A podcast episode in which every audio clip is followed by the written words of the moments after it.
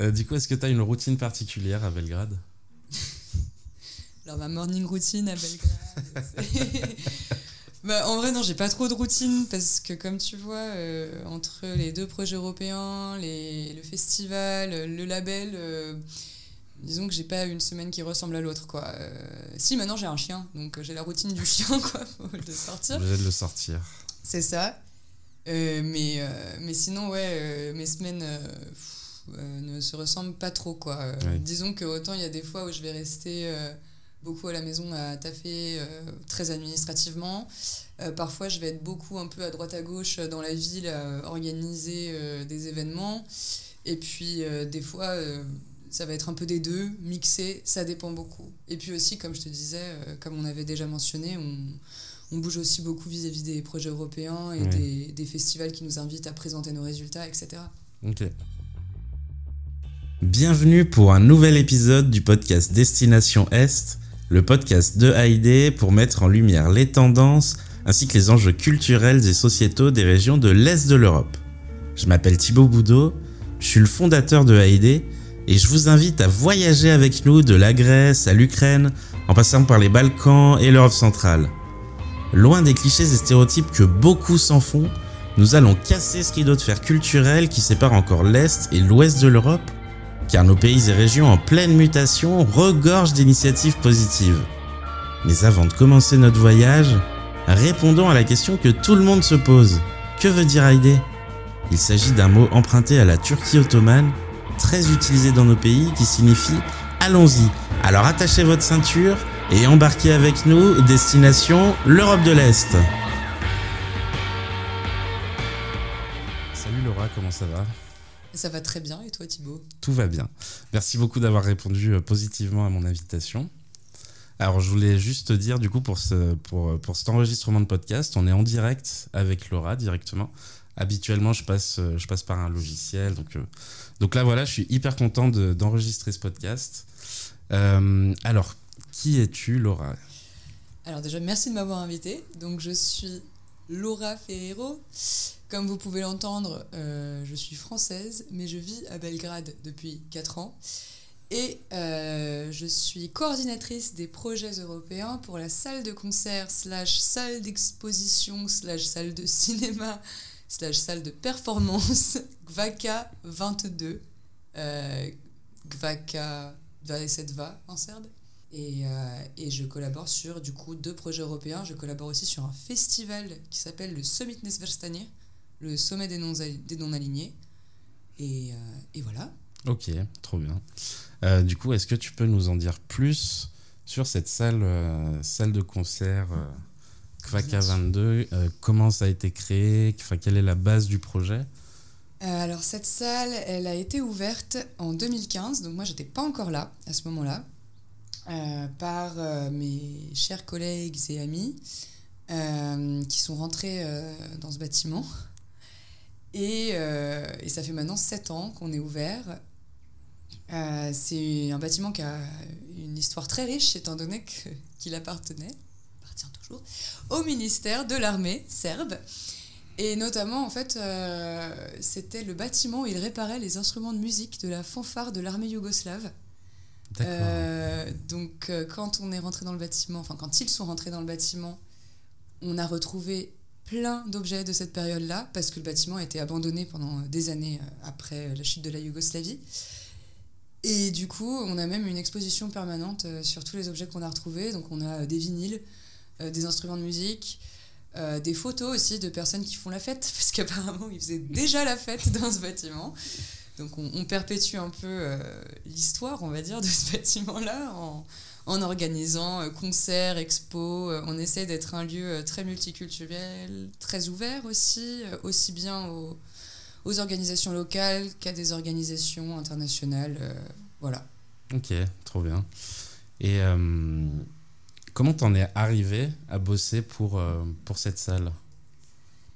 Comment t'es arrivé même à Belgrade en Serbie? À quel moment tu t'es dit allez je vais partir là-bas? C'est vrai que c'est la question qu'on me pose, même en Serbie, on me demande toujours mais pourquoi es-tu là? Euh, alors, parce qu'en fait, je faisais un master à Lyon 2 qui s'appelle Développement de projets internationaux et artistiques. Et ce master est super, je le recommande. et du coup, j'ai passé ma première année à Lyon. Euh, j'ai fait un stage ensuite en Colombie. Et euh, pendant cette première année où j'étais encore à Lyon, on a auto-organisé un voyage en Serbie parce qu'il y a un. comment ça Un accord avec l'Université des Arts de Belgrade et l'Université Lumière Lyon 2. Donc on peut faire la deuxième année du master en Serbie. Et euh, pendant ce voyage auto-organisé, on a rencontré plein d'acteurs culturels, dont l'équipe de Gvaka.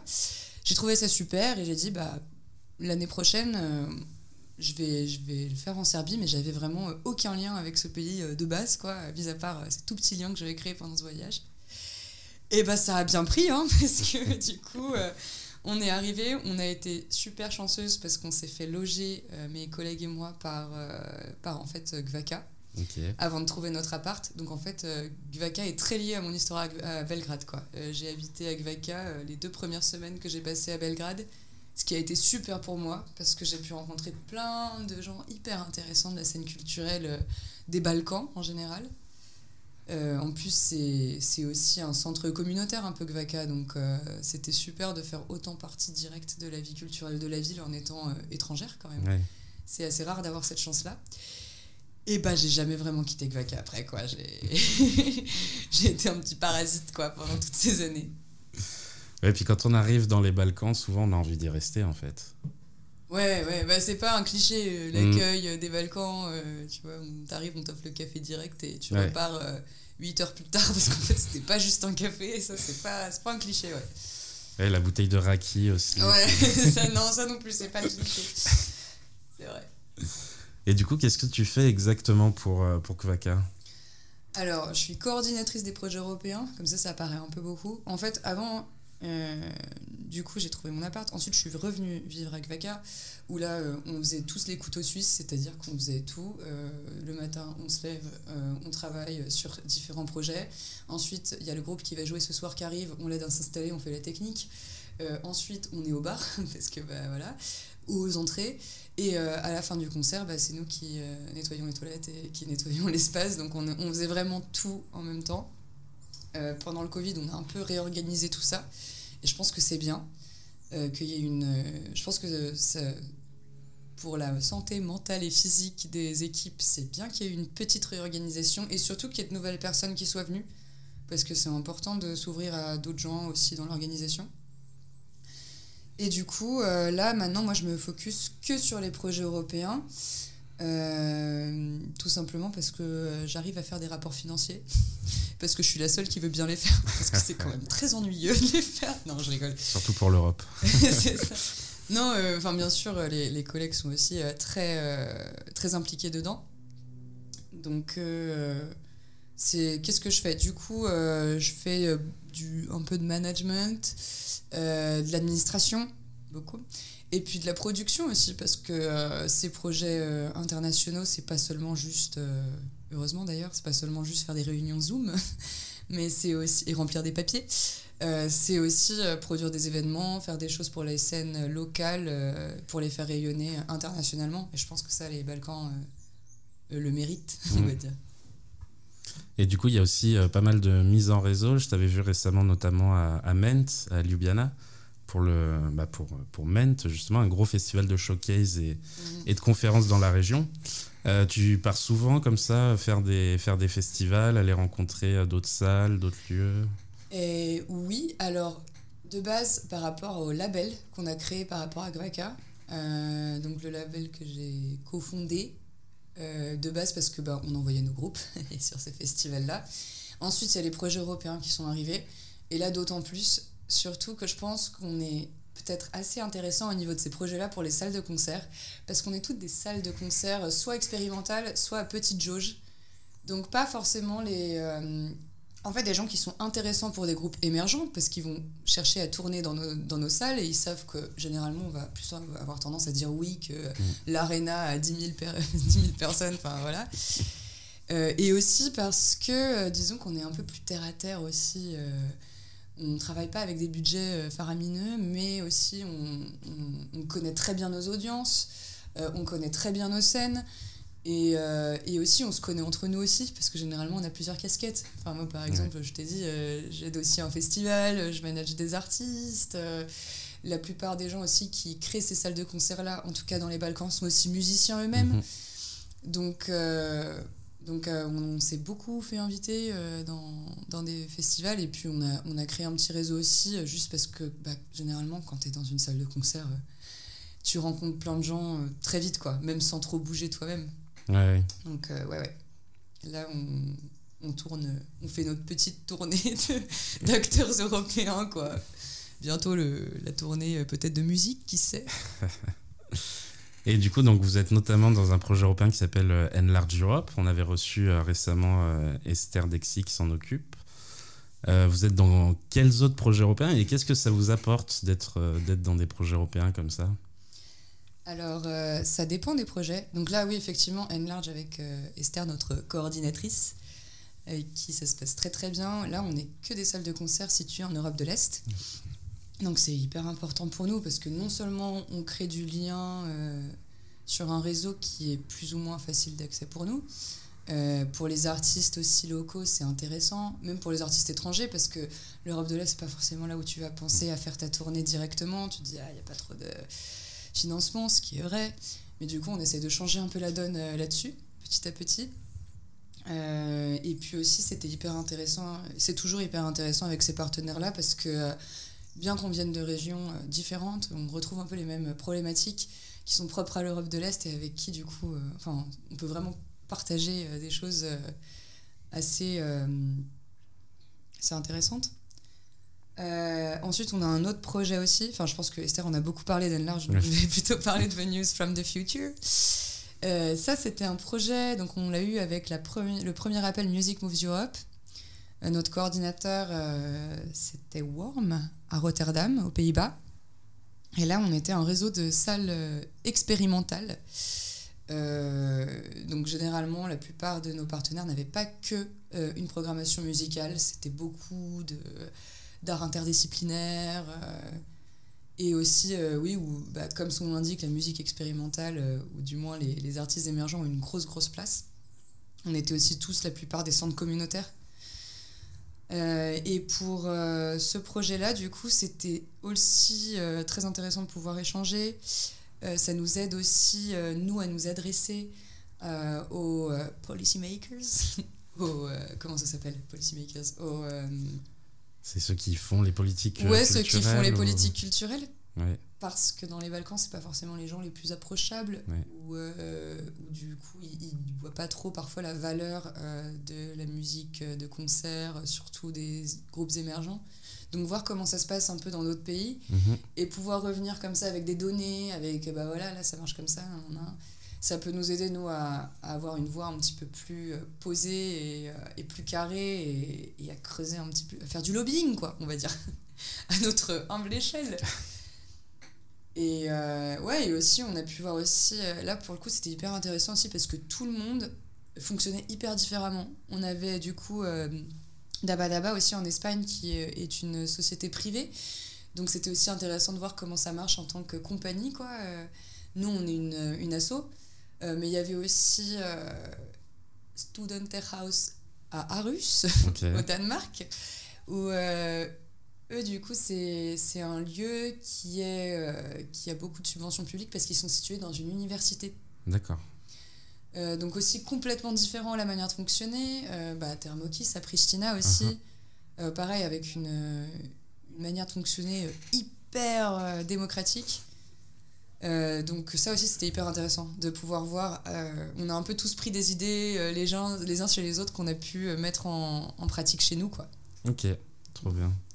Est-ce que c'est compliqué de candidater à un, Europe créative Ça dépend. Non, ouais, ça peut l'être. Europe créative, ouais, c'est ça demande beaucoup de temps. ça demande aussi certaines compétences. moi, le mieux, je pense, et puis surtout Europe Créative, euh, quand on n'est pas dans le volet média, ça demande de trouver des partenaires. Et ça, ça peut être un gros challenge avant, pendant la candidature, et puis aussi après la candidature, si vous avez eu la chance d'être euh, choisi. Euh, parce qu'en plus, Europe Créative, c'est généralement des projets qui sont sur trois ans. Donc, euh, et puis on sait très bien que dans les milieux culturels, trois ans, ça peut être assez long parfois, surtout dans les Balkans. on sait pas trop des choses qui peuvent nous arriver dans six mois, donc trois ans, euh, ça fait un petit pari sur l'avenir, quoi. Et euh, c'est aussi, ouais, c'est aussi être certain que bah, pendant trois ans, ça va bien se passer au niveau administratif, mais aussi humainement. Parce que c'est des personnes, certes, vous n'allez pas vous voir tous les jours, mais euh, où il va falloir collaborer euh, pendant trois ans. Et puis après, euh, une fois que tu penses que le projet est fini, non, il y a les rapports financiers à faire. Donc je dirais pas que c'est facile. Je pense non plus qu'il faut pas faire peur aux gens. C'est pas non plus mm. ultra compliqué. Si nous, on a réussi à le faire, les gens peuvent le faire, quoi. C'est pas... Mais je dirais que c'est mieux parfois d'essayer de faire sur des plus petits budgets euh, d'essayer déjà avec des partenaires qu'on connaît un peu déjà, de, de, faire un projet de test un peu. Mhm. Même si c'est pas un gros truc, ça peut être juste. Euh, bah nous, on vous envoie un groupe et puis euh, vous enfin, on peut, je sais pas, faire un truc, un événement un peu curatorial. J'excuse que des anglicismes.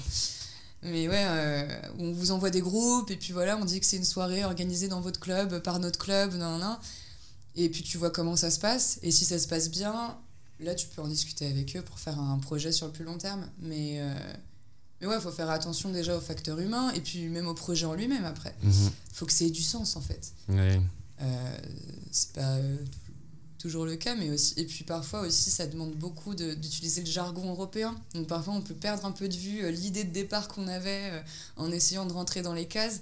Donc c'est aussi savoir le faire grand écart entre qu'est-ce que tu veux vraiment apporter aux scènes européennes et comment est-ce que tu peux expliquer ça euh, avec le jargon politique de l'Union européenne qui n'est pas euh, hyper facile d'accès pour euh, des néophytes mmh. Oui, il faut savoir parler le bruxellois, comme on dit. Exactement, le bruxellois, c'est très joliment dit. Et du coup, pour revenir un peu sur, sur Europe Créative, pour expliquer un peu aux gens qui ne savent, pas, qui savent pas forcément ce que c'est. En gros, la Commission européenne, donc il y a plein de comme pour un gouvernement dans un pays, il y a plein de, il y a toutes les filières différentes et notamment dans la filière culture, tous les financements que les euh, que les assos, les ONG ou tout ça, les projets culturels peuvent aller chercher au niveau de l'Union européenne, ça s'appelle Europe Créative.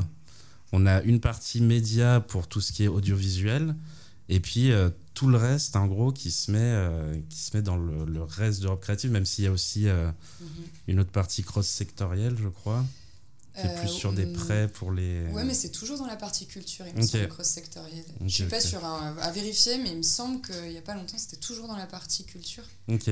Donc on a, ouais, on, enfin déjà Europe créative, même si quand on dit les sommes qu'ils allouent, ça paraît énorme, mhm. surtout pour des individus ou même à des échelles de pays. Mais au final, il ne faut pas oublier qu'il y a énormément de pays qui font partie d'Europe créative que, euh, et pas que des pays de l'Union européenne. La preuve, c'est que la Serbie ne fait pas mm. partie de l'Union européenne et qu'on peut quand même avoir accès à ces fonds-là. Euh, mais oui, ça paraît beaucoup, mais en fait, c'est seulement 2% du budget de l'UE. Donc, déjà, la culture, c'est un peu comme d'habitude le parent pauvre mm. euh, des, des budgets publics. Mais en plus de ça, au sein même d'Europe Créative, on a une grosse division entre médias et culture où il y a un peu tout le reste. Quoi. Médias, comme tu disais, c'est audiovisuel et tout le reste, bah, ça va être cirque, théâtre, euh, littérature. Littérature, ouais, il y a aussi la littérature, c'est vrai, mm. euh, musique. Ce qui paraît un peu bizarre dans le sens où, du moins, enfin, tous ces projets-là, euh, ça, ça embauche. Des, ça embauche aussi beaucoup de personnes, ça crée de l'emploi presque autant que l'audiovisuel, voire même peut-être parfois plus sur certains. Euh, mm. Enfin, ça vaut le coup de s'y intéresser et de voir un peu euh, si, euh, si ça vaudrait pas le coup aussi de, de, voir comment on pourrait un peu réorganiser tout ça. Quoi. Oui, c'est clair, c'est clair. Bah, il y a eu des, pas mal de recherches, notamment du cabinet Ernst Young en France, sur les industries culturelles et créatives.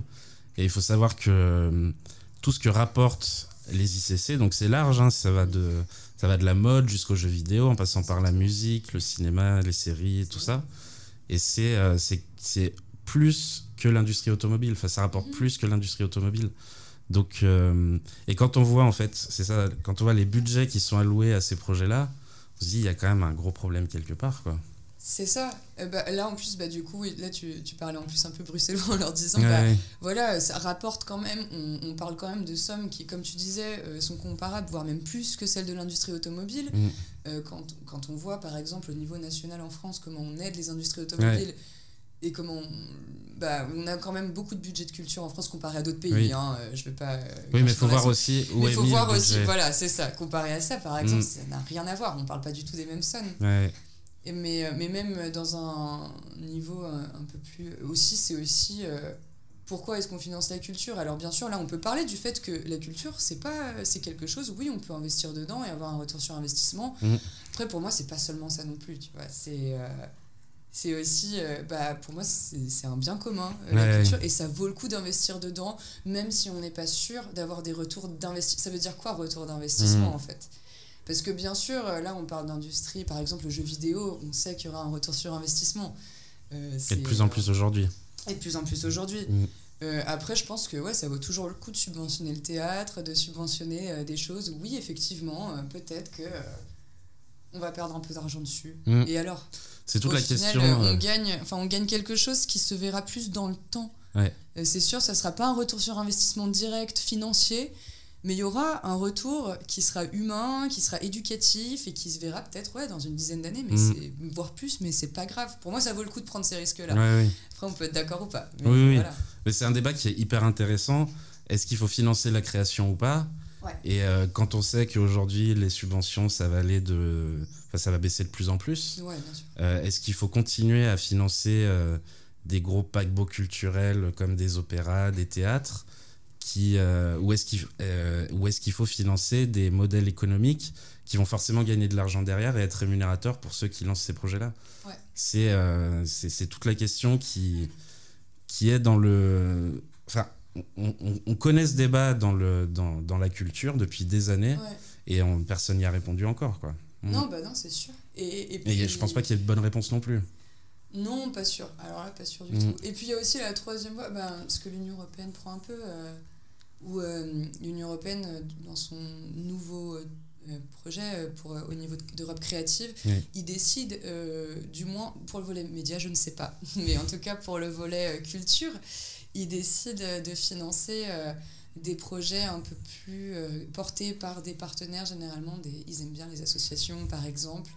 Euh, même si bien sûr, s'il y a une grosse institution publique euh, qui se met dans un projet, euh, ils peuvent le supporter aussi, Mhm. mais c'est vrai qu'ils valorisent aussi, euh, on va dire, les organisations euh, civiles. Et ça aussi, ça faisait partie de la remasterisation de- nouveau- du le- volet culture, ouais, de, de dire, bah, là maintenant, on, on a un peu une approche bottom-up, quoi. On va Ouais. privilégier les organisations civiles qui, sont, qui ont peut-être moins de budget, Mhm. mais qui sont capables de se rétablir un peu plus vite dans des périodes de crise. Euh, qui sont, je déteste ce mot-là, parce que ça fait partie un peu du jargon, mais plus agiles. On est agile de rien du tout, hein. on souffre comme tout le monde, mais bon, c'est pas grave. Euh, mais c'est vrai que oui, on a des capacités d'organisation qui fait qu'on peut réagir plus vite. Ouais. Ça, c'est sûr et certain. Ouais. Et du coup, pour terminer sur, euh, sur Europe Créative, donc dans la partie culture, il y a à la fois euh, des financements pour la partie littéraire, pour la partie littérature, notamment sur des, euh, sur des traductions, ouais. Euh, y a, et puis, euh, on peut fi- enfin, la, le- la commission finance aussi euh, des, des partenariats. Je sais plus le, le mot, le, le nom exact, mais, euh, mais donc finance des partenariats ou finance des, des réseaux aussi. Oui, c'est ça. Donc il y a plusieurs, enfin il y a, il Des existe coopérations ou des réseaux. oui, voilà, ouais. oui, c'est ça, c'est ça, c'est ça. Plus tout ce qui est capitale européenne de la culture et puis tous les autres projets, les autres projets de patrimoine notamment aussi. Je sais qu'il y a Europa Nostra, je crois. à- en, en- je sais pas s'ils sont en Serbie ou. Pas sûr, il me semble que c'est méditerranéen, mais Ok. je suis pas sûr. Pas Ok, sûr ok, hein, bon. du tout, euh, à vérifier. Mais bref. Donc en gros, voilà, euh, l'Union européenne finance des projets culturels. L'Union européenne a, a un budget pour ça qui est pas qui est pas assez gros encore par rapport à tous les projets qui candidatent. J'en veux plus. bah forcément. mais, euh, mais donc ça, ça existe. Et, euh, et donc il existe, on peut, on peut travailler dans ces secteurs-là, dans le, dans le domaine de la culture. Euh, je sais que notamment en Slovénie, c'est un des pays qui, qui a le plus de projets Europe créative dans les Balkans. Ouais. En Serbie aussi, il y en a quelques-uns. Et puis il y en a de partout dans toute l'Europe. quoi. Même, euh, même le Kosovo maintenant peut. euh, je sais pas s'ils peuvent avoir des, des porteurs de projets, mais en tout cas ils peuvent être dans des. Ils peuvent être partenaires. Ouais, ils peuvent être partenaires. Mm. Je sais pas s'ils peuvent être coordinateurs. Ouais, euh, pas sûr ça. On verra, mais, mais ils peuvent être partenaires en tout cas, ça c'est sûr. Mm. Parce qu'on avait un partenaire au Kosovo. Donc. Yes. On va refermer un peu la parenthèse sur, euh, sur Europe Créative. Ça risque d'être beaucoup de jargon après. Euh, donc du coup, tu vis à Belgrade, toi? Oui, je vis à Belgrade, du coup. euh, même maintenant à Novi Beograd, dans le nouveau Belgrade. Euh, ouais, ouais, bah depuis 4 ans, j'ai- pas mal bougé dans Belgrade, du coup. euh, mais, euh, ouais. Et j'adore cette ville. C'est quoi le qui t'a le, qui t'a le plus marqué en Serbie ou à Belgrade quand t'es arrivé là-bas? Franchement, je sais, je sais pas trop. je pourrais pas vraiment dire. Bah, pff, le, ouais, l'accueil, peut-être. C'est un peu cliché de dire ça. Mais euh, après, c'est peut-être aussi que j'ai eu de la chance d'être direct dans un milieu qui me correspondait totalement. Donc, euh, peut-être que si j'étais arrivée, que j'avais pas rencontré euh, des gens avec Vaca ou quoi, j'aurais eu une expérience un peu différente. Mais, mais ouais, l'accueil. Et puis, le. et puis, ah ouais, si, le fait qu'il y ait tout le temps du monde dehors. J'adore Ouais. ça. Ouais. C'est trop bien. Même en pleine nuit, un lundi soir, il y a des gens dans la rue Mm. qui, qui se baladent, qui se promènent en terrasse ou quoi. C'est, c'est, ouais, c'est un peu une ville qui dort jamais, mais c'est pas non plus euh, immense, énorme. Ouais. c'est pas la ville qui va te manger tout cru non plus, tu vois. Ouais. C'est, euh, ça, j'aime bien, le fait que, ouais, tout le temps du monde dehors. Yes. Mais c'est vrai que dans les bars, il y a tout le temps euh, sur les terrasses et tout, mais il y a énormément de terrasses de partout, quoi, aussi. Et énormément Ah. de gens qui, qui fréquentent ces terrasses. Ouais. Peut-être un truc qui change pas trop de la France, finalement. Du coup, c'est quoi tes trois coups de cœur Alors, soit en Serbie, soit à Belgrade Euh, ouh là là, mes trois coups de cœur, euh, des lieux, des trucs, Ce peu que importe, hein, c'est ce que ouvert. tu veux, ouais. Mes trois coups de cœur. Ça peut être festival, des lieux, euh, des, des choses à visiter. eh ben, le des- premier, le, le Summit Nesverstani. le festival, allez, on fait du népotisme. c'est. euh, Non, ouais, non, en vrai, c'est. De base, je faisais pas trop partie du festival. Et pareil, en fait, les, les deux cofondateurs du festival sont devenus mes colocs à un moment. Du coup, on a, on a commencé à collaborer avec eux un peu euh, comme ça. Et, euh, et ouais, en fait, c'est un festival hyper intéressant parce que ça a été vraiment créé. C'était une bande de skateboarders euh, qui ont décidé ah ouais, on va, faire un, euh, on va faire un festival. Et puis, vu qu'on est tous un peu aussi dans l'art, euh, toi tu fais de la photo, toi tu peins, euh, bah, on va faire aussi des expos en même temps. Eh, tiens, on a des potes musiciens, ils vont jouer en même temps euh, sur, pendant qu'on fait du skate. Et en fait, ça s'est développé comme ça jusqu'à ce que bah, maintenant on est toujours un petit festival, mais ouais, on a, on a bien 1500 à 2000 participants chaque année. Et on le fait dans plusieurs euh, parties de Belgrade. La plupart des événements sont gratuits parce qu'ils sont dans des espaces publics. Mais on essaie toujours de garder les prix très bas pour que tout le monde puisse venir. Et euh, j'aime bien euh, avoir un petit festival qui, qui voyage dans la ville parce que même pour les. Enfin, du coup, on a aussi pas mal d'artistes étrangers qui viennent. Ça leur permet de découvrir Belgrade un peu par nos yeux. Donc c'est cool, je trouve. Trop bien. Euh, le deuxième truc, euh, le prebranat, c'est des haricots. euh, qui cuisent pendant des heures dans la marmite et c'est très très bon c'est très très très bon regardez la recette et euh, le troisième je vais pas dire la rakia parce que c'est cliché non le troisième coup de cœur Nicolas Rajdukovic mon mari que je salue voilà petit coup de cœur comme ça en passant Euh, du coup, est-ce que tu as une routine particulière à Belgrade? Alors ma morning routine à Belgrade. bah, en vrai non, j'ai pas trop de routine parce que comme tu vois, euh, entre les deux projets européens, les, le festival, le label, euh, disons que j'ai pas une semaine qui ressemble à l'autre quoi. Euh, si maintenant j'ai un chien, donc j'ai la routine du chien quoi, faut le sortir. Obligé de le sortir. C'est ça. Euh, mais, euh, mais sinon, ouais, euh, mes semaines pff, ne se ressemblent pas trop, quoi. Ouais. Disons que autant il y a des fois où je vais rester beaucoup à la maison à taffer euh, très administrativement. Euh, parfois, je vais être beaucoup un peu à droite à gauche dans la ville à organiser euh, des événements. Et puis, des fois, ça va être un peu des deux, mixé, ça dépend beaucoup. Et puis aussi, comme je te disais, comme on avait déjà mentionné, on, on bouge aussi beaucoup vis-à-vis des projets européens et Ouais. des, des festivals qui nous invitent à présenter nos résultats, etc. Ok. Ok, ok. Euh, Est-ce que tu as un lieu de sortie, un musée, une salle de concert ou un festival à nous conseiller où tu aimes passer du temps? Alors, non, là je vais plus faire de népotisme, je vais essayer de dire autre chose que là où je travaille parce que sinon. euh, Ça commence à faire Euh, beaucoup. eh, J'aime bien la salle de concert. Alors, c'est enfin, une salle de concert librairie qui s'appelle Akabokretnitsa, euh, qui se trouve sous le pont près de Drugstore, sous le pont qui va à Panchevo. Et ils sont pas ouverts tout le temps, mais ils font sont des, une belle programmation euh, punk, noise, j'aime bien. Euh, sinon, j'aime bien aussi euh, aller Katsegrad. Ouais. Parce que, bon, c'est pas trop mal. Même si. euh, J'aime bien aussi le musée de la Yougoslavie. Je trouve Mhm. qu'il est très bien fait. Et ils organisent pas mal d'événements en extérieur. Ouais. Donc c'est cool. Euh, le festival Ali Gali aussi, qui est pas mal. Et le festival euh, Indirect, qui est un showcase festival et, euh, et qui, est, qui est très intéressant aussi en termes de programme. Et puis pour l'instant, voilà, j'ai peut-être oublié des choses, mais je suis désolée pour les copains que j'ai oubliés. Bon, de toute façon, ils comprennent pas. voilà, ça tombe bien, tu vois. Est-ce que tu peux nous en parler un peu de Ali Gali Parce que j'en entends parler depuis quelques, quelques années. Est-ce que t'en t'en sais plus ou pas? Bah, je peux te mettre en contact avec quelqu'un qui s'en occupe. Non, c'est. euh, euh, je sais pas si tu connais. euh, il me semble que c'est euh, Marko Radosavljevic, si je me trompe pas, qui a ouvert le Zaokret, qui est un bar à Cetinska. Donc, Cetinska, c'est une grosse place où il y a tous les bars du monde euh, à Belgrade. Euh, donc, euh, c'est un peu le, le lieu où, où aller euh, les week-ends et même pas les week-ends, c'est tout le temps ouvert. Et du coup, Zaokret a été ouvert là-bas. Ils, ont, ils font parfois des concerts, mais à, à cause des voisins et de tout le truc autour, ils doivent fermer vers une heure.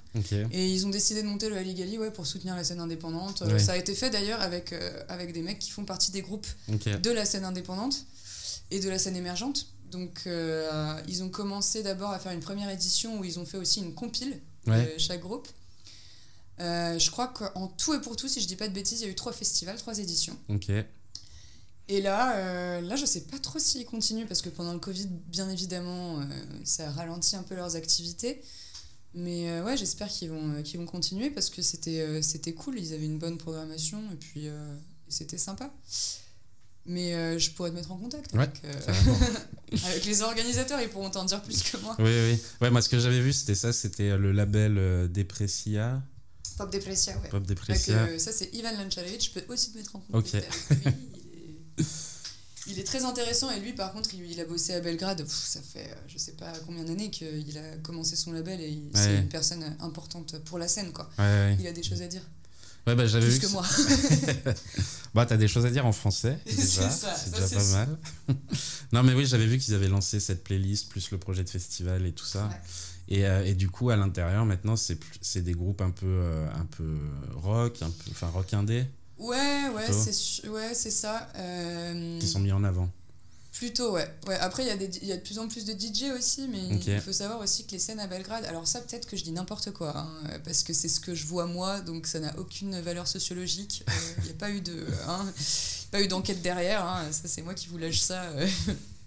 Mais euh, ce que je vois, c'est que le public, il est très curieux et Ouais. que du coup, euh, ça arrive souvent qu'il y ait des soirées où euh, il y a un, DJ, euh, un groupe de punk et euh, derrière, je sais pas, des rappeuses. Ok. Euh, ça leur dérange pas du tout, hein, mais le mélange des genres, euh, les gens sont curieux et vont voir euh, beaucoup beaucoup de choses. D'ailleurs, c'est rare à Belgrade d'avoir des salles de concert qui sont dédiées qu'à un seul genre de musique. Ok. On est même le drugstore qui est euh, un gros gros club, Ouais. euh, donc plutôt euh, techno, électro. euh, Il y a quand même des concerts live.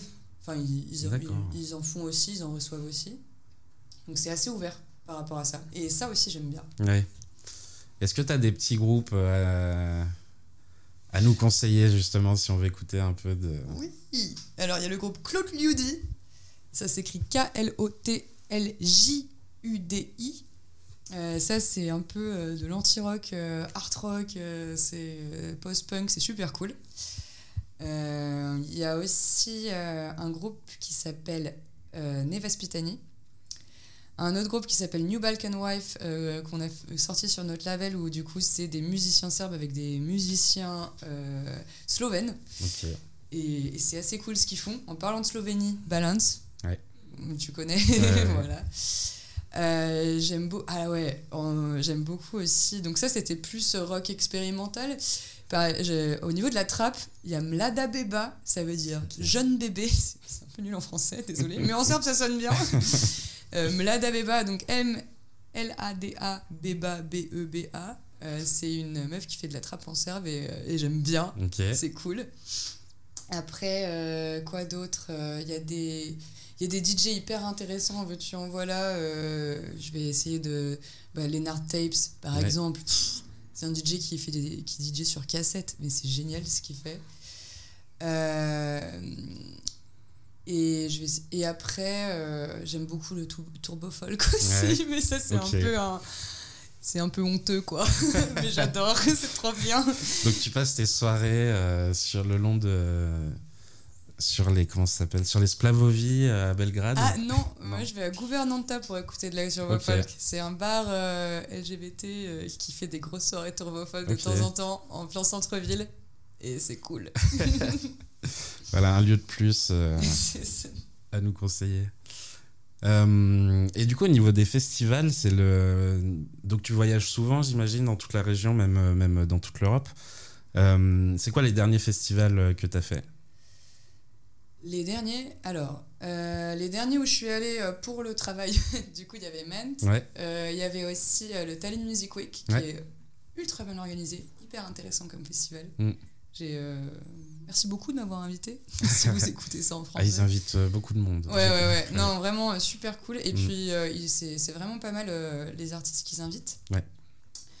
Euh, Il y avait quoi d'autre aussi? Bah Là, du coup, je vais au Reconnect à Brno le- dans la semaine. Mhm. Et aussi, je suis allée au Tam Tam Music Ah, Festival. oui. Ouais, c'est super. C'est un festival qui est à Sučuraj, sur l'île de Hvar, en Croatie, tous les étés. Mhm. Et c'est juste trop bien. C'est sur 7 jours, Ouais. c'est long. Mais euh, il y a plein de groupes sympas. C'est que des groupes des Balkans. Et euh, c'est juste au bord de la mer, quoi. Ouais, c'est ouais. génial. Oui, c'est sur une île en. Croatie. euh. Et on peut choisir un peu, ils limitent un peu le nombre de personnes parce qu'ils veulent jamais que ça soit trop grand. Mhm. Et euh, on- tu peux choisir si tu veux soit être en camping, donc c'est un camping dans la Pinède où tu es à 2 mètres de la plage, donc c'est sympa aussi. Ou alors, même dans le village, tu peux te louer un petit appart. euh, Ouais. donc tu peux vraiment choisir comment vivre ton festival. quoi. Il y, y en a pour tous les goûts et en même temps, ça reste euh, assez euh, petit, donc euh, c'est très ambiance très amicale, très familiale, c'est cool. Ouais, ouais. Donc j'y vais tous les ans, ça. Voilà. Ça fait 2-3 ans que Nicolas, qui habite à Grenoble, je sais pas si tu le connais. Oui, oui, Yes. Ah bah oui. Qui me dit qu'il faut que j'y aille. Ouais. Euh, là, cette année, malheureusement, j'ai pas pu parce que j'étais à Electric Castle en même temps, là, en Roumanie. Un peu plus gros déjà. ouais, un peu plus gros, ouais. mais je voulais voir aussi ce que ça donnait, mais du coup, il faut, faut absolument que je fasse le tam-tam. Ouais, ça fait. Ah, c'est super. Ouais. Ça, fait, euh, ça fait vraiment plaisir. Mm. Et puis il y avait Koi Koi cette année. Ouais, ouais. Ah bah d'ailleurs, autre groupe à écouter, Koi Koi. Ouais. Voilà. Eux, ils sont, euh, ils sont un peu connus déjà. Ouais, ça commence un peu. Ouais. J'ai vu qu'ils allaient faire. Eurosonic aussi, super- là. Ouais, et bah Mm. là, ils ont joué pour euh, la Gay Pride, euh, Ouais. l'Europride à, Bel- à Belgrade. Ouais. Yes. Bah voilà. Après, j'ai plein de groupes que j'ai oubliés, mais c'est pas grave. Bon, en tout cas, on mettra euh, toutes ces recommandations dans la, dans la description du podcast. En hyperlink. Euh, oui, on- on- je voulais faire un petit détour là. Donc, tu parlais justement de cette, de cette Europride à, à Belgrade. Mhm. Euh, tu y étais à ce moment-là ou... Alors, euh, moi, ouais, j'étais à Belgrade à ce moment-là. J'ai pas pu y aller parce que, j'ai- parce que je travaillais. Super, grosse ambiance. Euh, C'était un peu. euh, ouais, il y a eu pas mal de. Il y a eu beaucoup de débats, ouais. Alors, ouais, il y a eu énormément de débats, euh, notamment dans les médias.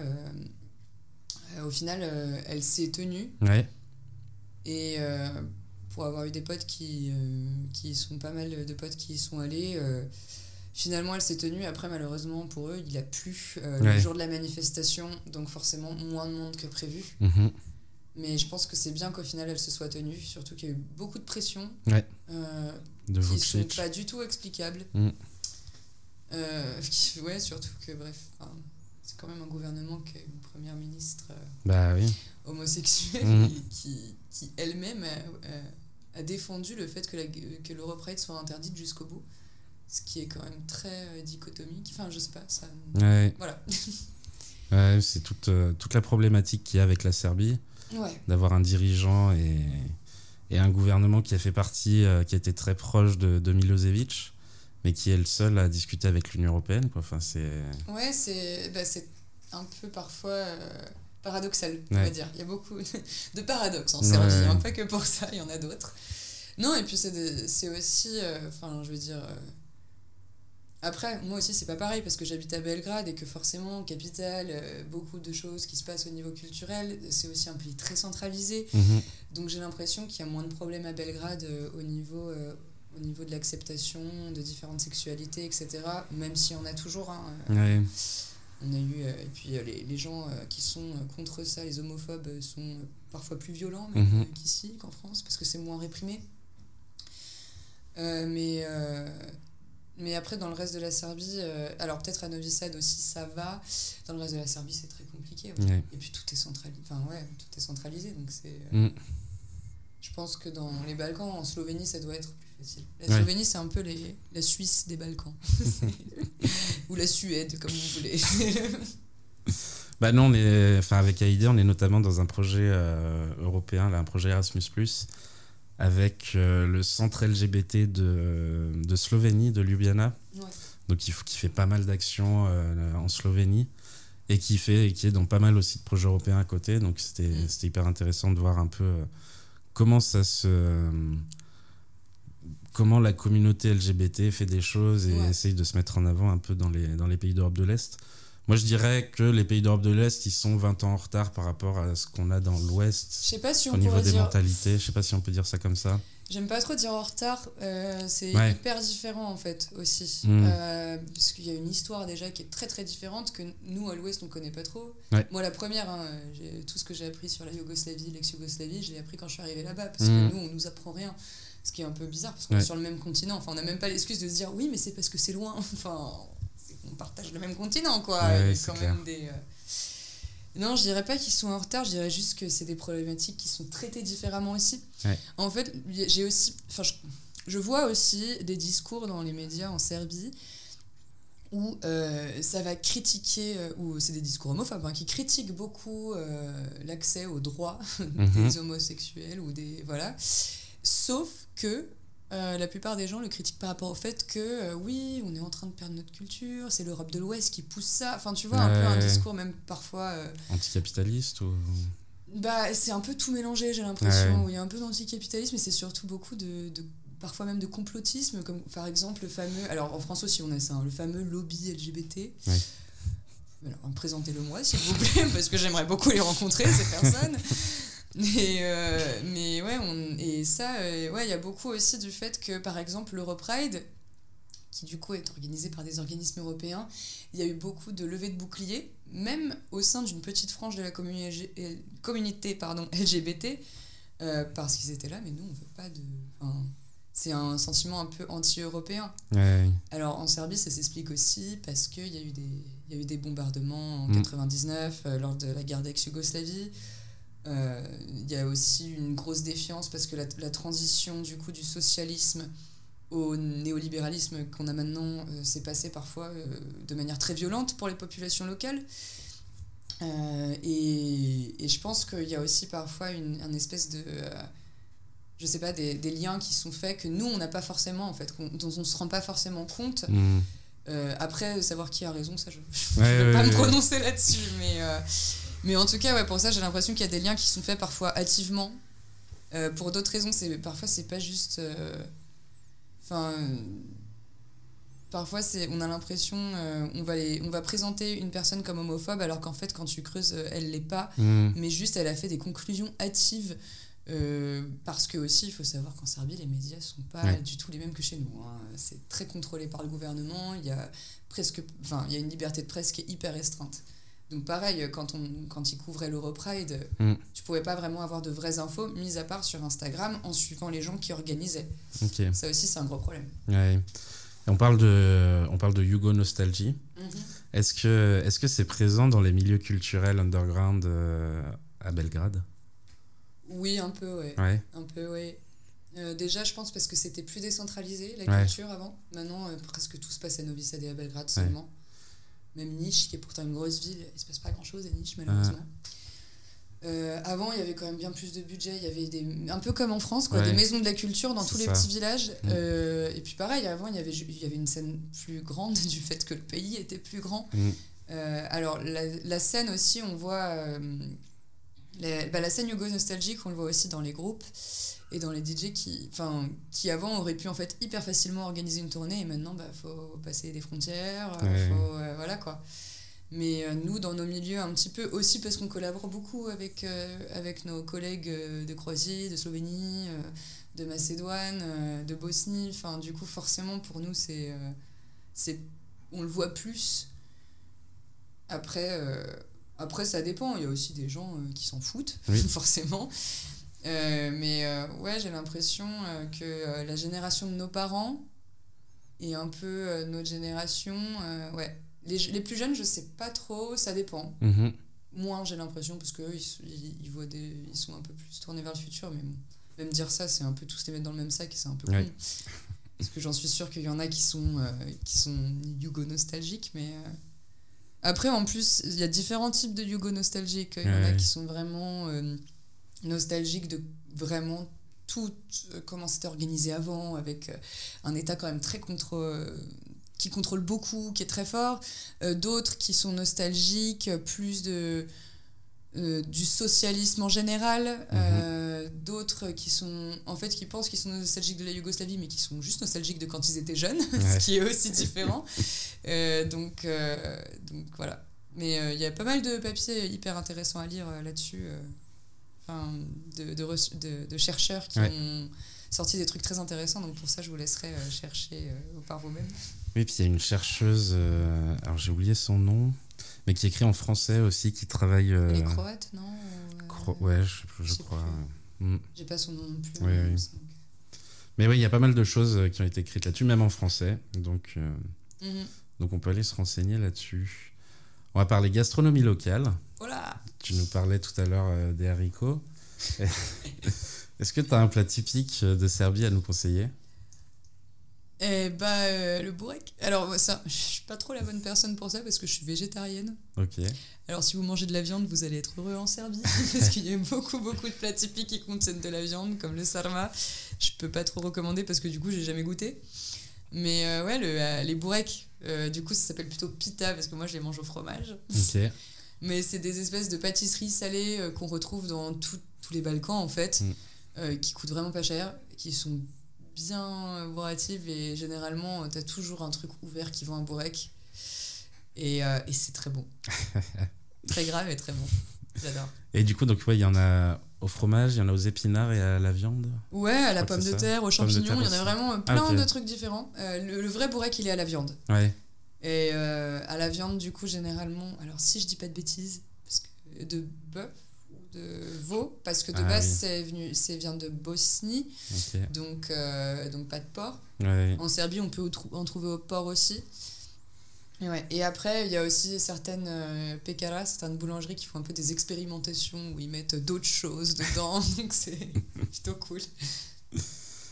Euh, comment est-ce qu'on peut rencontrer des locaux sur place? Est-ce qu'il y a une, une rencontre qui t'a particulièrement marqué? Alors, bah, déjà, pas besoin de chercher à les rencontrer. Ils vont, ils vont venir vous rencontrer d'eux-mêmes. C'est ça qui est bien. Euh, non, c'est c'est hyper. euh, c'est assez facile, hein, franchement. euh. Et ça, pour le coup, j'ai eu des retours de pas mal d'étrangers qui sont installés ou même qui sont juste venus visiter. Et à partir du moment où on maîtrise un petit peu l'anglais, Ouais. c'est c'est assez facile aussi. C'est un pays qui n'est pas encore ultra touristique. Mhm. Du coup, euh, c'est les, les relations sont un peu plus euh, vraies, on va dire, que dans des pays comme la Croatie qui ont beaucoup l'habitude du Ouais. tourisme, surtout sur la côte adriatique, et où du coup, euh, ça peut être fatigant pour les Mhm. Croates, surtout l'été. Euh, mais ouais, du coup, ou le Monténégro d'ailleurs. Mais du coup, ouais, le, c'est assez facile de rencontrer des locaux. Une rencontre qui m'a marqué. ah, y a plein de rencontres qui m'ont marqué, c'est difficile d'en choisir une. hein. Euh, Si tu avais une petite, anecdote à nous raconter ou... Ah si, bah ouais, j'ai une anecdote. Euh, j'ai mon ancien coloc qui est... On habitait ensemble à Bogota, en Colombie. Et il, il est décidé... Il habitait en France pendant trois ans. Et euh, pendant ces trois ans, il décide de venir me voir à Belgrade. Donc du coup, je lui dis, bah, quand tu arrives à l'aéroport, appelle-moi et je viens te chercher. Il me dit, non, t'inquiète, je vais prendre le bus. Déjà, je lui dis, attention, tout est écrit en cyrillique. tu ne lis pas le cyrillique. Et il me dit, non, t'inquiète, tout va bien. Bien sûr, il s'est perdu. Et euh, en fait, dans le bus, euh, il y a un mec apparemment qui a commencé à lui parler. Lui, venant de Colombie, ayant vécu en France, il se dit direct Je comprends pas ce qu'il me dit, il va essayer de me voler certainement, qu'est-ce que je fais là. Jusqu'à ce que finalement, il y a une petite mamie qui rentre dans le bus et elle parlait espagnol grâce aux telenovelas qu'il y avait pendant la guerre. Du coup, c'était un peu le seul programme télé que tu pouvais regarder. Du coup, elle avait un espagnol un peu dramatique, mais bon, voilà. Et, euh, et en fait, elle lui dit Ah non, non, c'est juste que le monsieur, il veut t'aider à trouver l'adresse, il voit que t'es perdu. Et la grand-mère a décidé de, de l'aider aussi à trouver l'adresse parce qu'à Trop à la fin, il est arrivé en bas de chez moi avec, euh, je sais plus, 5 ou 6 Il y avait- personnes qui l'escortaient. et à partir du moment où il a sonné, ils l'ont laissé. Ils ont fait bon, bah merci, bonne journée et tout. Et quand il est arrivé, il était, mais. Mais c'est super ce pays, euh, comment Mais c'est fou, attends, mais les gens t'aident comme ça. J'étais, bah ouais, voilà. C'est vrai que c'est cool. Il faut tomber sur les bonnes personnes. Ouais, après, c'est vrai que généralement, il y a, il y a, ouais, les gens dans la rue, on- je sais pas s'ils ont plus le temps ou juste, ouais, on leur apprend, bah, il y a quelqu'un qui est perdu, tu Ouais. l'aides, quoi. Mm. Mais euh, c'est, ouais, c'est, disons que c'est assez cool d'être, euh, je sais pas, d'être, d'être touriste là-bas, on va dire. Ouais. mm. Quel conseil tu donnerais justement à une personne qui souhaite, euh, qui souhaite aller en Serbie? Euh, alors, euh, de, d'être prêt à bien manger, beaucoup. Ouais. Les portions sont énormes. Et si vous aimez bien tout planifier, ça risque d'être un peu compliqué pour vous. Parce qu'il y a toujours des choses qui changent à la dernière minute. Donc c'est bien de se dire, ok, peut-être planifier un peu, mais juste de se laisser un peu, euh, disons, un peu de, de flou artistique pour euh, voir ce qui va arriver. Ouais. Et voilà. Alors justement, euh, c'est parfait pour ma prochaine question. Comment toi, de ton côté, tu prépares tes voyages Très mal. Tu laisses un gros flou artistique Exactement, très très mal. Euh, non, ça dépend. Bah, ça dépend déjà euh, pour combien de temps j'y vais, parce que là, c'est sûr que je me suis pas préparé pareil. Quoique, pff, non, même, même quand j'y vais longtemps, je me prépare euh, toujours au dernier moment. La, pre- bah, la preuve, c'est que quand je suis arrivée en Serbie, j'étais dans l'avion avec, euh, avec ma collègue. Et dans l'avion, elle me demande T'as trouvé une, un lieu où dormir J'étais non, toi? Bah non, super, bravo. Heureusement qu'on avait les copains avec Vaca, parce que voilà, super préparé. hein, les, les filles qui viennent au moins pour un an, euh, on sait pas, on va dormir ce soir, mais tout va bien. Bah, heureusement qu'on est arrivé à Belgrade d'ailleurs et qu'on avait des copains là-bas, mais ouais, voilà.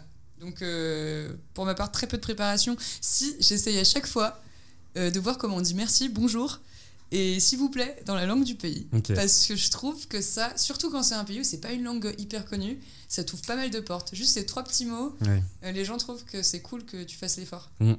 Et même moi, je trouve ça cool de faire l'effort. Ouais. Euh, Est-ce que tu prépares différemment tes voyages pro de tes voyages euh, perso Genre quand tu as un festival à aller faire euh, Oui, bien sûr. Ouais. Oui, bien sûr. oui, bien sûr, bien sûr. Mes voyages perso, c'est toujours à la dernière minute. Mes voyages pro, bah, ça dépend. euh, généralement, je dois donner des conférences. Donc, bien Ouais. sûr. Enfin, je, tra- je- je travaille un minimum ma conférence. J'aime pas arriver. Je sais Ouais. qu'il y a beaucoup de gens qui sont très forts en freestyle en conférence, qui peuvent euh, te parler de leur projet pendant deux heures et demie euh, sans avoir rien préparé. Moi, j'aime bien avoir euh, des documents un peu, euh, des slides ou quoi. euh, des vidéos, enfin, je sais pas, des supports à montrer aux gens parce que je me dis, les projets européens, euh, ça paraît pas hyper sexy comme ça, pas hyper intéressant. Donc, avoir des petits supports qui, qui leur hum, prennent l'attention et qui aussi leur expliquent un peu plus euh, tranquillement que juste moi qui parle pendant une heure et demie, c'est Mm. c'est cool, je trouve. Yes. Qu'est-ce qu'on peut trouver dans ton sac à dos? Dans mon sac à dos, euh, on peut trouver mon ordinateur. J'avais ça mon ordinateur, la laisse de mon chien, euh, des, mon portable, mes clés. Toujours, toujours quelque chose pour écrire. Parce que euh, je suis encore, même bien que j'utilise mon ordinateur, je suis toujours très papier stylo. Et que c'est cool pour faire des petits dessins parfois de outé, parce que j'ai généralement pas de batterie sur mon portable. Donc, quand je peux pas prendre de photos, j'essaie de faire un petit croquis pour me souvenir. Et, euh, et malheureusement des cigarettes, parce que je suis encore... euh, Et oui, et du cash, euh, parce que dans les Balkans, j'ai oublié de le dire, si vous allez en voyage dans les Balkans, c'est toujours très basé sur le cash. Il y a plein d'endroits où ils prennent pas la carte, Ouais. donc toujours du cash. Mm. Et là, je vais me faire voler en sortant d'ici. Toujours si, très peu de cash, en dinars serbes. voilà. Même s'il y a de plus, il y a de plus en plus d'endroits où ils prennent la carte bleue, mais il y a toujours des petits, euh, Ouais, des petits ouais. restos. De plus en plus d'endroits, mais Mm. disons que si tu veux découvrir un peu euh, Ouais, là où les Serbes vont, les locaux vont, euh, il y a souvent des endroits qui prennent pas la carte, quoi. Mm. Donc euh, c'est mieux d'avoir un peu de cash sur soi au cas où. Ouais. Et il faut faire très attention avec, euh, avec sa banque. Oui, sur les frais de retrait. À chaque fois qu'il y a une banque sur le distributeur qui vous demande voulez-vous accepter les frais de retrait euh, hein, C'est toujours non. Non. Non, on n'accepte Mm. pas ces frais de retrait. Ouais. Et euh, moi, du coup, cet été, j'ai utilisé beaucoup. euh, Je vais faire un placement de produit. Allez. J'utilisais beaucoup Revolut, qui a des comptes gratuits, Oui. et qui, enfin, avec une carte bancaire qui coûte rien. Et du coup, c'était trop bien. Il y avait zéro frais à l'étranger. Ouais, j'ai beaucoup d'amis qui, qui utilisent Revolut. Ouais. Moi, j'utilise. bah, j'ai pas envie de, de faire de la pub à ma banque, donc je vais, je vais pas les, je vais pas le dire. Mais c'est une banque française où de base j'avais pas de frais. Maintenant, je commence à payer des frais. Ouais. Un peu triste, mais bon. Mais ouais, je pense. Il y a pas mal de banques aussi en ligne euh, Ouais. basées à l'étranger qui offrent des tarifs super intéressants. Et quand on voyage beaucoup, ça vaut le coup d'ouvrir un compte là-bas, quoi. Ouais, bah moi notamment cet été, je me suis fait avoir. Mm. Je pensais qu'avec ma banque française, j'avais pas de frais. Mais, Et euh, je m'en suis rendu compte après, au bout de 80 euros de frais. ouf, ça fait mal, ouais. Donc, euh, donc maintenant, j'utilise que Revolut à l'étranger. Et c'est pour ça que je vais commencer à faire un peu de pub pour eux, en tout cas. Pour, Faut leur enfin, demander un sponsor. Oui, je, demander je le travaille sponsor. ça. Euh, du coup, est-ce que tu documentes tes voyages? Et est-ce qu'on peut te retrouver quelque part sur les réseaux sociaux ou pas? C'est comme, euh, comme alors, est-ce que je documente? Ouais, je documente un peu, d'une manière un peu bizarre, parce que je. je enfin, mais ouais, je documente un peu. Depuis pas longtemps, j'ai ouvert un Instagram Ok. qui s'appelle Mojda Laura. euh, Mo- Mosda Laura en français. Et euh, ouais, du coup, euh, surtout sur, bah, du coup, sur, sur mon Instagram, et puis, et puis voilà. Ok. Pas de page Facebook, mais avec Vaca, on a une page Facebook, une page Instagram. Crava, le label aussi. Ouais. Summit, le festival aussi. Donc vous pouvez aussi voir ça. Très bien. Pareil, on mettra tous les liens euh, dans la description. Super. Euh, Est-ce qu'il y a une série, un film, une vidéo ou un livre qui t'a donné envie de voyager? Euh, Il y en a beaucoup. Mais alors, donner envie de voyager, je sais pas, c'est plus quand je voyage que je découvre de nouveaux livres et de nouveaux films et de nouvelles séries euh, qui me donnent du coup envie d'en savoir encore plus sur là où je suis. Pour les Balkans, bah, il y a le classique Le pont sur l'Adrina Ouais. d'Ivo Andrić. Il y a aussi les films un peu. alors, comment ça s'appelle? Balkanski Spion, qui est une comédie euh, rien, hyper drôle et qui, a- qui, m'a- enfin, qui apprend un peu comment ça se passait au tout début de la Yougoslavie, mais d'une manière très drôle, hein, c'est très comédie. Euh, Balkanski Spion, du coup, l'espion des Balkans, c'est- ça parle euh, de- du tout début euh, de la, Yo- de la Yougoslavie socialiste dans les années 50.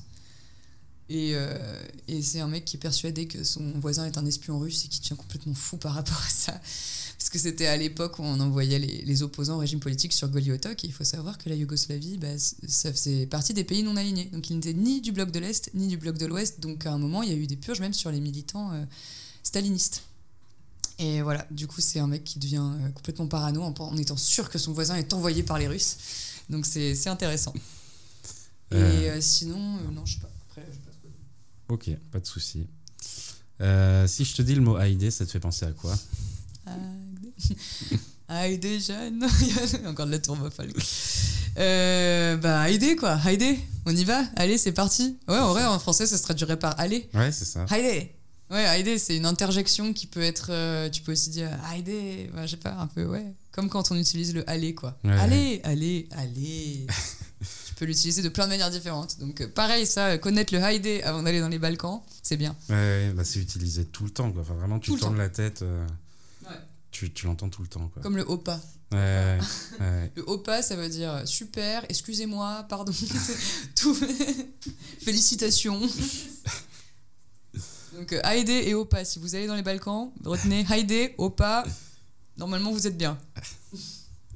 Dans la partie en tout cas où ça parle euh, serbo-croate. Oui, bien sûr.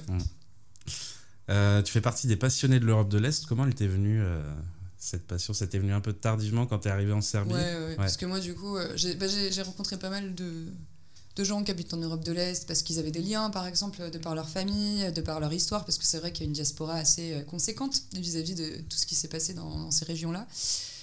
Hum, Moi, pour ma part, pas du tout. C'est juste que, ouais, euh, j'ai toujours, j'étais toujours un peu curieuse de tout, et en arrivant euh, en Serbie, euh, j'ai eu la chance de me retrouver très vite en train de bouger à droite à gauche dans les Balkans, et je connais un peu moins euh, l'Europe euh, centrale Oui. et l'Europe du coup du Nord-Est.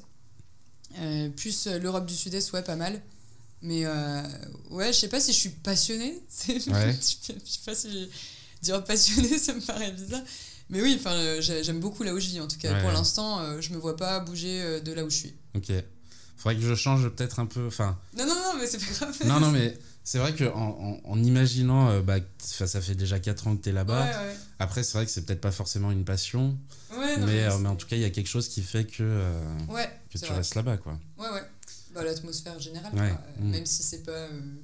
je veux pas non plus faire de la romantisation de, de la pauvreté ou des difficultés économiques que, que traversent ces pays et les gens qui y vivent, mais, mais pour l'instant, même mon pays au salaire serbe, euh, ça va. Ouais. J'aime bien. Non, pour l'instant, j'ai envie d'y rester, ouais. Ouais. Et c'est cool. T'as visité quoi d'autre euh, autour de, de Belgrade? Euh, bah en Serbie, je vais beaucoup à la montagne, à Divčibale, qui est pas très loin de Belgrade au final. Après, vu que j'accompagne parfois des groupes sur des tournées, j'ai- je suis allée à Kragujevac, Taniš, euh, voilà quoi, dans les villes aux alentours, à, à Novi Sad, Subotica, Vranje. On a aussi organisé des, le festival Summit aussi. euh, les, les deux cofondateurs sont de l'extérieur de Belgrade, du coup on l'organise aussi parfois dans d'autres villes. Ok. Euh, et euh, ouais, après, pareil, en tournée euh, beaucoup en, en Slovénie, en Croatie, au Monténégro, Bosnie. Euh, pour l'instant, je suis pas encore allée en Albanie, mais j'aimerais beaucoup y aller. En Macédoine Mm. du Nord, pardon. En Macédoine du Nord. En Bulgarie aussi, voilà quoi. Hongrie aussi par rapport au projet, Ouais. beaucoup. En Roumanie aussi. Enfin, voilà quoi. ça- Toute la région. on bouge pas mal, ouais, ouais. En voiture généralement. Et du coup, c'est une, une question que, que j'ai là-dessus, c'est est-ce que les groupes qui sont dans les Balkans, ils arrivent à aller au-delà de cette région d'Europe de l'Est ou pas trop? Bah, c'est compliqué pour eux, euh, notamment aussi parce qu'il y, a une, euh, il y a une espèce de, de chape en Europe de l'Ouest, une chape, euh, je sais pas si on pourrait appeler ça idéologique, où la musique des Balkans, c'est euh, de type Goran Bregovic, Ouais, c'est la musique traditionnelle Mm. que tu entends dans les kafanas, donc les cafés, les bistrots. Ou à Gucha Ouais, ou à Gucha, exactement, gros festival euh, de fanfare. Et, euh, et malheureusement, en fait, le fait de rester dans, dans cette espèce de cliché, ça empêche pas mal de groupes Mm. émergents, enfin de groupes contemporains, même pas forcément émergents, hein, de s'exporter un peu ailleurs. Aussi, euh, enfin, je pense que ça aussi, l'Union européenne pourrait, euh, pourrait aussi aider là-dessus, et l'Europe en général même. Parce que je pense que ça, c'est un problème euh, en Europe, qu'on écoute très peu de musique européenne Mm. et qu'on écoute beaucoup de musique américaine. Ce qui est triste parce qu'en fait, on a une richesse culturelle en Europe qui est assez dingue. Et euh, je sais pas, j'entends des, des potes par exemple français me dire Ouais, mais je comprends pas les paroles quand ils parlent en serbe. Oui, mais tu comprends pas non plus en anglais. Enfin, Ouais, pas, clair. enfin, pas pour tous, bien Non, sûr, mais il y en a certains qui comprennent pas non plus l'anglais et pourtant. euh, et pourtant, t'écoutes des, des rappeurs américains, donc euh, pourquoi est-ce que tu te limites en fait? C'est dommage, je trouve. Mm. Euh, ça aussi, je pense, c'est un truc sur lequel il faut travailler. le, comment est-ce qu'on exporte des artistes d'Europe en Europe? Ouais. Comment est-ce qu'on fait ça euh, Et puis aussi, euh, la- le problème aussi d'exporter des artistes des Balkans, c'est que euh, il y a très peu d'institutions qui les aident, ou même de- d'organisations De les bureau aident. export. Ou... Ouais. Bah là, la, la Slovénie, on n'a pas. La Croatie, Si, on la a ouvert un- Slovénie, euh, Ouais. ils ont Musique Slovénia. Ils ont Musique Slovénia, mais je crois que c'est. euh, Je sais pas un s'ils ont beaucoup de financement. Ouais, en ce moment, ils sont un peu en stand-by. Mm. Euh, pour la, la Croatie, viennent d'en avoir Ouais. un, donc ça c'est cool. Ouais. Mais euh, en Serbie, en Bosnie, on n'en a pas. Ouais. Euh, donc c'est un peu dommage, quoi. Euh, C'est vrai que. Et puis même, il y a tout un travail, je pense, à faire aussi sur les publics européens. Mm. Euh, essayer de les intéresser, j'aime pas dire éduquer, mais essayer de les intéresser à ce qui se passe déjà dans leur scène locale. Ouais. Et euh, ce qui se passe dans les scènes européennes, parce que c'est hyper intéressant quand même. Ouais, c'est ça qui est, c'est ça qui est ouf, c'est que tu as des webzines qui parlent, qui- enfin, ou depuis, depuis 10-15 ans en tout cas, qui parlent de scène underground et qui font euh, énormément de, de vues, mais qui parlent pas forcément, qui mettent pas en avant forcément les artistes d'autres pays ou quoi. Ouais. Et même, tu vois, j'en avais discuté avec des personnes de chez euh, Soundxesh. Je leur avais demandé euh, est-ce que, est que ça pourrait être intéressant de faire venir des artistes euh, d'Europe de l'Est au Mama ou dans des événements comme ça, même Printemps de Bourges ou Europa, enfin, Europavox en accueille déjà pas mal Ouais. pour le coup. Europax, ils sont un peu plus euh, Ouais, bah, là-dessus. déjà. Ouais, ouais. Mm. Mais euh, et même lui m'avait dit bah non, ça nous intéresse pas parce que c'est pas un marché qu'on connaît et c'est pas un marché qu'on pourrait. euh, Pénétrer. Ouais, c'est ça. Ouais. Bah, c'est, le problème, c'est quoi C'est ça aussi, quoi. C'est des marchés, par exemple, le marché de la musique en France, il est bien plus développé. Et Mm. on parle de sommes qui sont bien plus élevées que le marché de la musique en Serbie, par Ouais. exemple. Donc c'est aussi comment est-ce qu'on trouve euh, des passerelles euh, Mais c'est pour ça que je trouve que ça pourrait très bien passer par les groupes émergents Ouais. ou par les DJ émergents, dans le sens où déjà euh, on n'est pas dans des marchés, on n'est pas ultra euh, préparé, enfin on n'est on n'est pas déjà dans des marchés où on parle de millions, malheureusement. Ouais, ouais, ouais. Peut-être bientôt. Mais du coup, ça pourrait passer par ça, quoi, déjà des échanges d'artistes. et puis aussi, je pense que là, nous, les petites salles de concert, on a notre rôle à jouer parce qu'on connaît très bien nos, nos publics Mm. et on peut les convaincre en fait de venir pour ces concerts-là. Ouais. Euh, si jamais, par exemple, j'ai un groupe français qui vient à Vaca, je sais qu'on aura le public Ouais. qui sera là, même s'ils les connaissent pas, même si euh, groupe français, on sait pas, on parle pas français, nous, euh, ils vont avoir la curiosité parce Mhm. qu'ils nous font confiance un peu sur, euh, sur la progra. Et je pense que c'est pareil, ces petites salles de concert, en fait, elles sont bien plus humaines que des gros trucs. Et c'est là, en fait, où on peut vraiment euh, s'échanger des artistes et euh, faire aussi, euh, comment dire, accueillir vraiment Ouais, les artistes euh, aussi bien locaux qu'étrangers et les faire connaître la scène locale Ouais. et, les, et les, les positionner quoi, sur Ouais, la scène étrangère. Ouais, puis leur organiser des résidences aussi pour qu'ils puissent voir un peu. euh, Exactement, ouais. mm. Ouais, pour qu'ils connaissent les gens, parce qu'en plus, ça, bah, c'était c'était une étude sociologique qui prouvait ça, que les gens ne croient pas trop dans les médias. Ouais. Euh, les gens ne se font pas trop influencer par, euh, par euh, tout ce qui est euh, grande tendance éditoriale, des magazines, etc. Par contre, c'est beaucoup du bouche à oreille. Ouais. Et d'ailleurs, on avait fait une enquête avec Enlarge Europe, je pense que Esther t'en a parlé, où euh, la- nous, dans nos publics, la plupart des gens, quand on leur demande où est-ce que vous découvrez de la nouvelle musique, ils nous disent en premier lieu, c'est mes potes qui m'en parlent. Ouais. En tout premier lieu, c'est toujours les amis. Donc c'est hyper important de rester focus Mm. euh, localement et de, et de se concentrer euh, sur comment est-ce qu'on crée du lien humain avant toute chose. Et après, ça, ça se fait. et après, là, c'est là qu'on peut travailler là-dessus. Ouais. Et en deuxième lieu, c'était YouTube. Ok. Donc euh, pas Spotify, Ouais. pas ouais, YouTube. Mais euh, c'est vrai que Spotify est arrivé tardivement dans les pays d'Europe de l'Est. Ouais, Euh, Aussi, ouais. je, je crois que j'avais fait Ment en 2019 et il y avait une conférence organisée par Spotify et qui arrivait tout juste, je crois, en Slovénie, Ouais. quelque chose comme ça. non, ils étaient toujours pas. euh, ils avaient toujours pas accès à la Slovénie justement parce que à cause des lois slovènes, Ok. euh, à cause des lois sur euh, comment ça s'appelle euh, sur les Les droits d'auteur. les droits d'auteur, ouais. Ok. euh, que Spotify euh, n'aimait pas vraiment. Ouais. Parce que quand on sait aussi comment ça se passe, Spotify, Ouais, la ouais. redistribution, euh, bah ouais, il y a des pays en Europe de l'Est qui avaient toujours des lois qui protégeaient beaucoup Mm. euh, les artistes, et ça arrangeait pas Spotify. Ouais. Et du coup, ils ont dû changer leurs lois, malheureusement. Mais bon, Yes. c'était aussi, il y avait aussi plein d'artistes qui poussaient pour Spotify, hein, Ouais, qui disaient, mais non, on s'en fiche, on, Bah veut, on veut pouvoir sortir notre musique sur Spotify. Mm. On perd des revenus comme ça. Ouais. Et euh, pour revenir un peu juste sur les, les bureaux export, on a, j'avais été invité cet été euh, à Kvart, qui est un festival qui se passe à Varaždin en, Varaždin en, en Croatie. Ouais. Euh, et du coup, la première, le premier jour, il y avait des conférences et j'ai modéré euh, une conférence sur euh, la création d'un bureau export en Croatie. Euh, donc avec trois artistes et euh, on a essayé d'inviter Mirko Burazer qui est la personne qui pousse vraiment depuis des années Ouais, en ouais, Croatie Et, euh, et du coup donc ça y est enfin la création alors aujourd'hui on enregistre le 26 septembre la création c'est demain c'est le 27 septembre et, et on invite Mirko bientôt dans le podcast pour qu'il nous parle de, de tout ça. Bah, vous saluerez Mirko de ma part. Avec plaisir. C'est un petit milieu, hein, tout le monde se connaît. Ouais, bah, on va peut-être faire un- petites choses avec lui euh, dans le cadre d'Enlarge, mais euh, Ok, trop Voilà. bien. non, il est euh, non, franchement, bah, Il est c'est- hyper actif. Après, je pense que c'est pareil dans les plus gros. Enfin, c'est pareil dans les pays avec plus d'habitants comme la France, où peut-être qu'on on se connaît moins entre nous, Mm. mais ça revient toujours un peu au facteur humain, quoi. Ouais, Euh, Il y a toujours quelqu'un qu'on connaît qui se bouge à fond pour la Mhm. scène, et, et c'est important d'avoir un peu ces figures-là.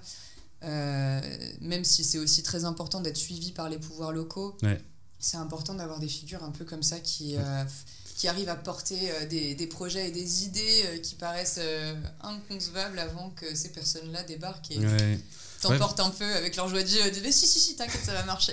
Non, mais c'est surtout que la plupart du temps, les pouvoirs publics, en fait, ils y connaissent rien dans ces sujets-là. ouais, Enfin, t'as besoin d'être leader, hein, Bah, sinon, sinon c'est pas possible. quoi. Si tu Mm. euh, si t'attends que ce soit eux, tu risques Ah d'attendre bah un oui. bon bout de temps. c'est clair. Mm. ouais. Et puis il y a aussi le, le délire où il faut accepter parfois aussi que oui, euh, à partir d'un moment, tu deviens un peu expert sur ton sujet. Et je pense que ça, c'est aussi un problème dans les Balkans où j'ai rencontré des gens qui y travaillent depuis 30 ans et qui se considèrent toujours, aussi parfois parce qu'ils sont considérés par les pays étrangers comme, euh, comme des novices, ou qui se considèrent aussi eux-mêmes comme des novices juste parce qu'ils font, ils viennent des Balkans. Ouais. Alors que pour moi, c'est mais attends, toi, ça fait 30 ans que Bah t'es là, ouais. j'ai tout à apprendre, enfin, on a tout à apprendre de toi parce que Mhm.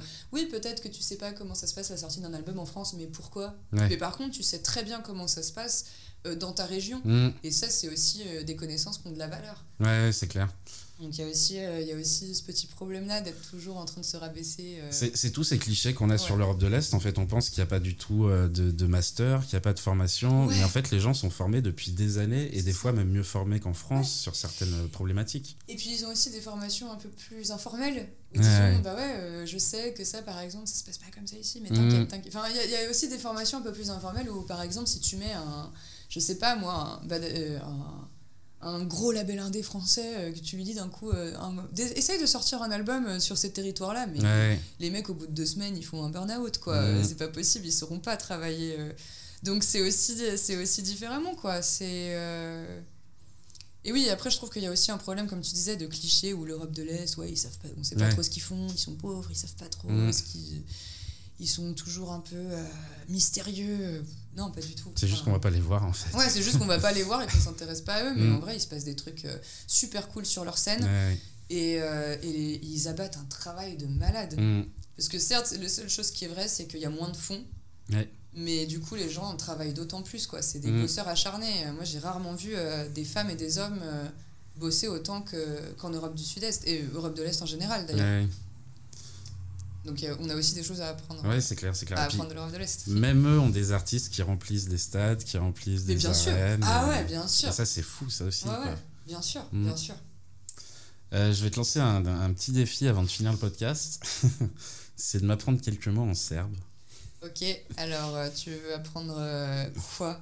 Bah, je connais déjà pas mal de. Enfin, je connais quelques mots. Ouais, donc bonjour par exemple, ça va, ça tu Dobar connais? Dan. Dobar dan, ouais. Fala, Voilà, ouais. euh, jedan pivo. Et no pivo, ça veut dire une bière. Ah oui, jedno. Ouais, oui, parce qu'il y a des cas Oui. en serbe. C'est relou. C'est relou. Euh, Qu'est-ce que tu peux apprendre d'autre euh, euh, bah, molimte, ça veut dire. Molimte. Alors, molimte, ça veut dire s'il te plaît. Mhm. Mais ça, ça- ça, généralement, dans les bars, ça s'utilise pas trop. C'est vraiment quand t'as vraiment besoin de quelque chose. Quoi. Molimte. Et attention à ne pas confondre avec volimte, qui veut dire je t'aime. Donc, dans un bar, si tu fais pivo, volimte, le, le serveur va se dire il est super. euh, il, a, il a des sentiments pour moi. Donc, molimte est différent de volimte. Voilà, Attention. faire attention. Ouais. Volimte, s'il te plaît. Volimte, je t'aime. Voilà, fais attention. Et euh, ouais, quoi d'autre Euh, Je peux apprendre une insulte Elle est mignonne en vrai. Vas-y. C'est Yebem Tisunse. C'est une insulte trop mignonne. Ça veut dire euh, Bon, je nique ton soleil. voilà. Je sais pas, alors le soleil, voilà. Et c'est généralement, c'est plus sympa que les autres. Donc je vais pas donner toutes les autres, Ouais, mais ouais. c'est un peu, ouais, euh, voilà. Je sais pas pourquoi on parle du soleil, mais moi ça m'a toujours fait rire de dire euh, Ok, le soleil. Ok, c'est c'est finalement moins grave qu'autre chose, quoi. Voilà. Donc, comment tu dis Yebem? Yebem Tisunse. Yebem Tisunse. Yebem Tisunse. Très bien, je retiens. Voilà. Comment t'as appris le serbe, toi? Sur place. Sur place, ouais. Ouais, j'ai, euh, bah, je regrette maintenant un peu d'avoir pas suivi plus de cours pour apprendre un peu plus sur la grammaire, notamment sur les cas. Mais ouais, avec les potes, quoi. Ouais. C'est euh, bah, la première année, pas trop, en plus, parce que je parlais beaucoup anglais et que Mhm. les gens parlent très bien anglais à Belgrade, donc ça m'aidait pas trop. Mais après, euh, j'étais beaucoup, beaucoup entourée de Serbes et du coup, je me suis un peu forcée. euh, Et t'as pas pris de cours sur place euh j'ai pris deux heures de cours sur Ah place, ouais, pas assez du tout. Euh, non, mais j'ai un, cahier de- d'exercices que je fais tous les soirs. non, non, après, ouais, j'ai appris à lire le cyrillique assez vite finalement. Parce que c'est assez simple, c'est logique en fait. Une lettre, un son, donc ça va. C'est plus logique qu'en français par exemple. Et euh, ouais, après, juste, j'étais entourée de serbes tout le temps, donc très vite, euh, j'ai appris juste à, à tenir une petite conversation simple. Ouais. Et maintenant, j'arrive à de plus en plus. Maintenant, je comprends quasiment tout. Et euh, j'arrive à presque à tenir des conversations aussi au niveau du travail, euh, au niveau politique. euh, Ok, trop bien. un peu moins au niveau philosophique, ça, on verra, on verra plus tard. Voilà. Et du coup, pour finir, est-ce que tu as une recommandation à nous faire? Ça peut être une chanson, un compte Insta, une chaîne YouTube, un livre, tout ce que tu veux. Euh, Oui, j'ai une recommandation super bizarre. C'est le compte Instagram des douanes de Serbie. Ah, ça s'appelle. Ouais, ça. ça s'appelle Sarina Serbie. Et alors ça s'écrit C-A-R-I-N-A, Serbie S-R-B-I-J-E. Et en vrai, c'est super drôle. Alors, si vous pouvez traduire, c'est hyper drôle parce que le mec qui tient le compte, il écrit euh, de manière roman policier de gare, genre, il a tout le temps des trucs, euh, il te met du suspense et tout. Et surtout, il trouve des trucs de dingue dans les voitures. Généralement, c'est les douanes, du coup, euh, qui- terrestres, Ouais. parce que la Serbie est entre l'Union Européenne Ouais. et le reste. Du coup, ils trouvent des trucs euh, complètement fous. Ils ont toujours des posts super drôles. Donc voilà, je conseille euh, ce compte Instagram des douanes serbes. Très bien, on l'ajoutera aussi du coup en, en description. Bon, en tout cas, merci beaucoup Laura, c'était passionnant cette discussion. Bah, merci Thibaut de m'avoir invité. Et puis à bientôt. Trop cool, à bientôt. Merci à vous de nous écouter, vous êtes de plus en plus nombreux. Merci aussi à notre invité pour cette belle histoire. Enfin, merci au groupe slovène Nowhere de nous avoir gentiment prêté leur musique Colors. Vous pouvez les retrouver sur toutes les bonnes plateformes de streaming. En attendant le prochain épisode, n'hésitez pas à réagir à ce podcast en nous donnant vos bons plans. Vous pouvez aussi suivre AID sur les réseaux sociaux, commenter, liker et partager. On se retrouve très vite, à bientôt